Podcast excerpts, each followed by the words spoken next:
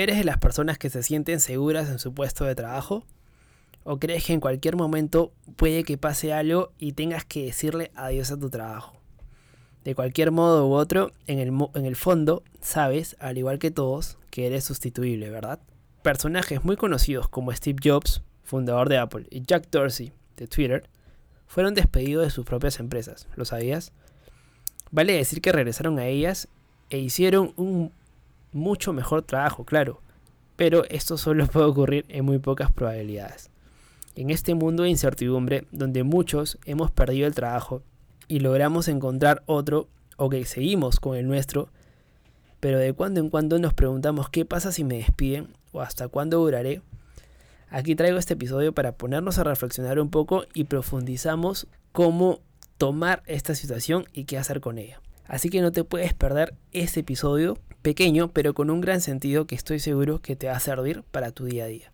Así que sin más, mi nombre es Renzo Izquierdo y bienvenidos a Resiliente Podcast. Empezamos. Bienvenido a Resiliente, el podcast donde hablamos de tecnología, negocios y cultura digital. Además, te damos a conocer las mejores técnicas, habilidades, y herramientas que podrás aprovechar y aplicarlas en tu camino emprendedor. Así que prepárate para escucharnos y lee los beneficios después. Y ahora, su anfitrión y creador de este podcast, Renzo Izquierdo.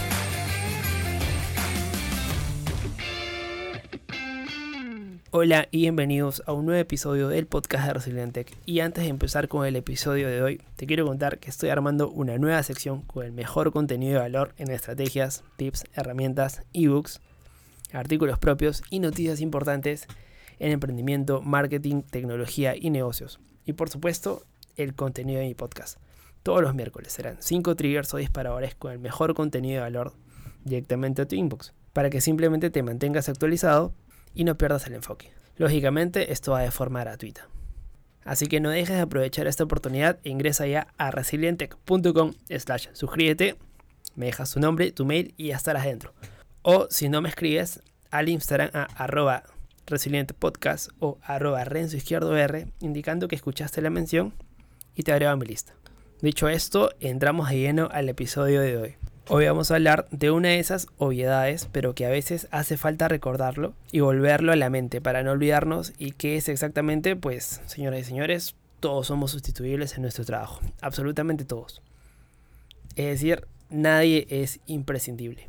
Yo he tratado de encontrar un caso de alguna excepción, pero no, no lo he encontrado, a menos que seas independiente o emprendedor, lógicamente. Les voy a poner un ejemplo de una persona muy conocida que parecía imprescindible para su empresa como ya lo había mencionado en la intro, el señor Steve Jobs. El gran famoso Steve Jobs, que todo el mundo decía que al final Apple era él, no otra persona. Recordemos que Steve tuvo varias etapas en, en su empresa.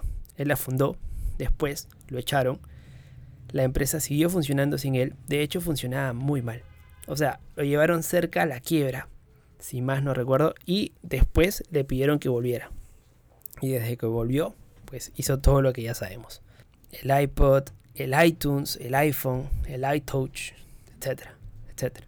Parecía que Apple era Steve Jobs. Si se iba, pues le iba mal. Y si seguía, iba muy bien.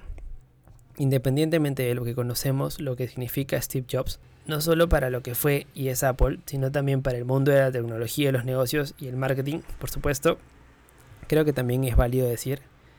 Y voy a dar un dato o un hecho muy curioso. Steve murió en el año 2011 el 21 de octubre del 2011 y las acciones de Apple valían para ese entonces nada más que 56 dólares la acción.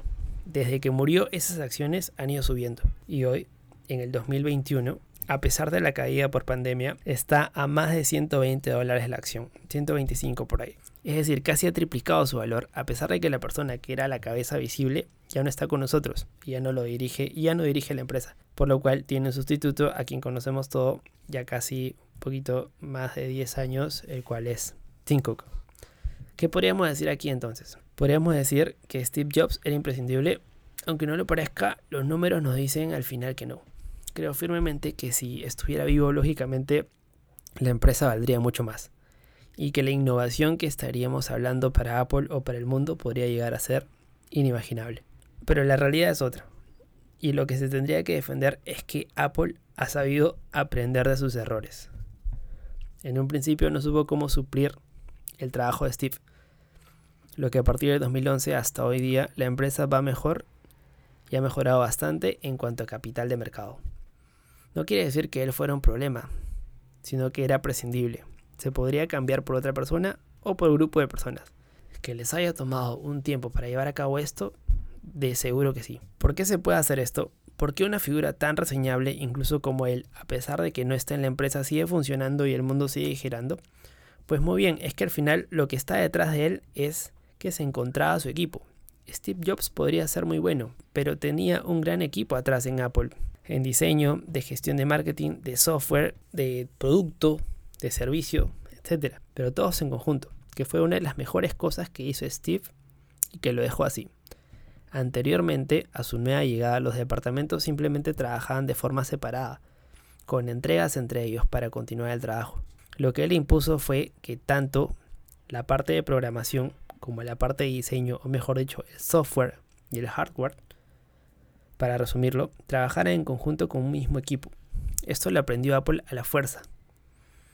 Y una vez que Steve dejó este mundo, una pieza clave fueron los equipos que quedaron y que él hizo que pueda sustituirse por otras personas. Y todo sigue funcionando igual de bien o incluso mejor a nivel de números.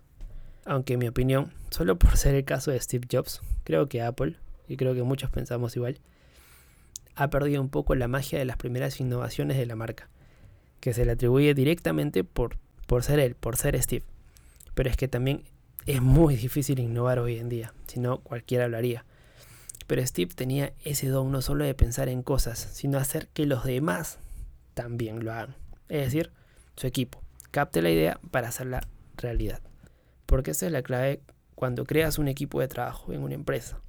Que el equipo sea tan bueno que cuando sustituyes una de sus piezas, uno de sus empleados, una de estas personas, el equipo sigue funcionando igual de bien porque trabaja como equipo y no como figuras individuales.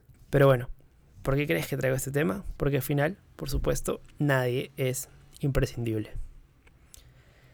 Pero aquí quiero poner un pero. Siempre hay un asterisco. Nadie es imprescindible pero algunas personas lo son más que otras. ¿Qué quiero decir con esto? Que al final el mercado laboral o la carrera profesional, pues es una carrera en la que todos estamos luchando con compañeros.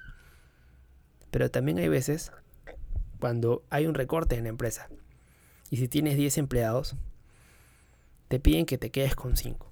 ¿Con quién te vas a quedar? Lógicamente, con los 5 mejores que puedan hacer el trabajo que es necesario hacer. Por lo tanto, todos somos imprescindibles, pero algunos lo son más que otros. Entonces, entonces, ¿cómo podemos hacer ahí? Simplemente por voluntad propia, y esto aplica para todo, busquemos siempre ser la mejor versión de nosotros mismos. Todos tenemos que intentar ser la mejor versión de uno mismo. ¿Por qué?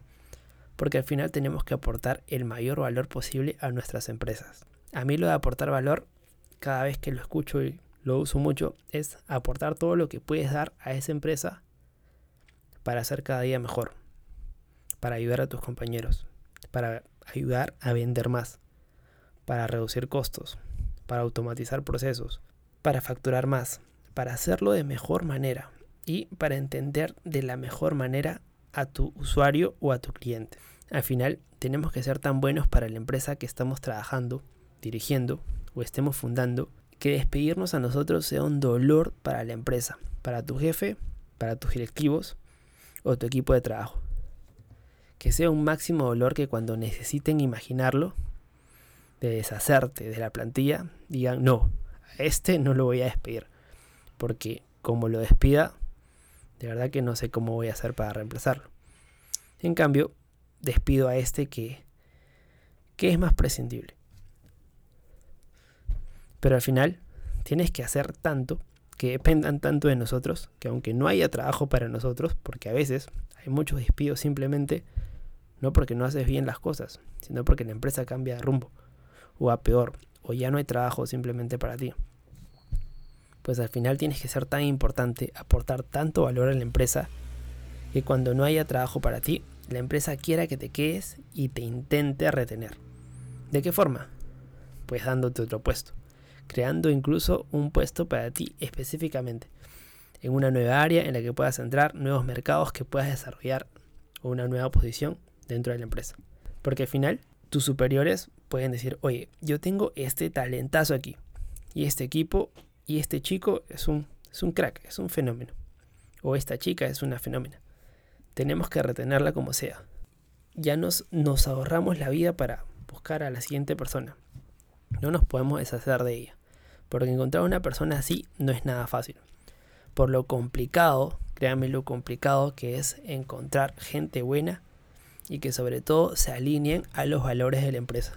Así que tenemos que ser lo suficientemente buenos para que la empresa le duela muchísimo deshacernos de nosotros. Y ojo, no solo estoy diciendo para gente que trabaja con gente ajena o que trabajan para otras personas.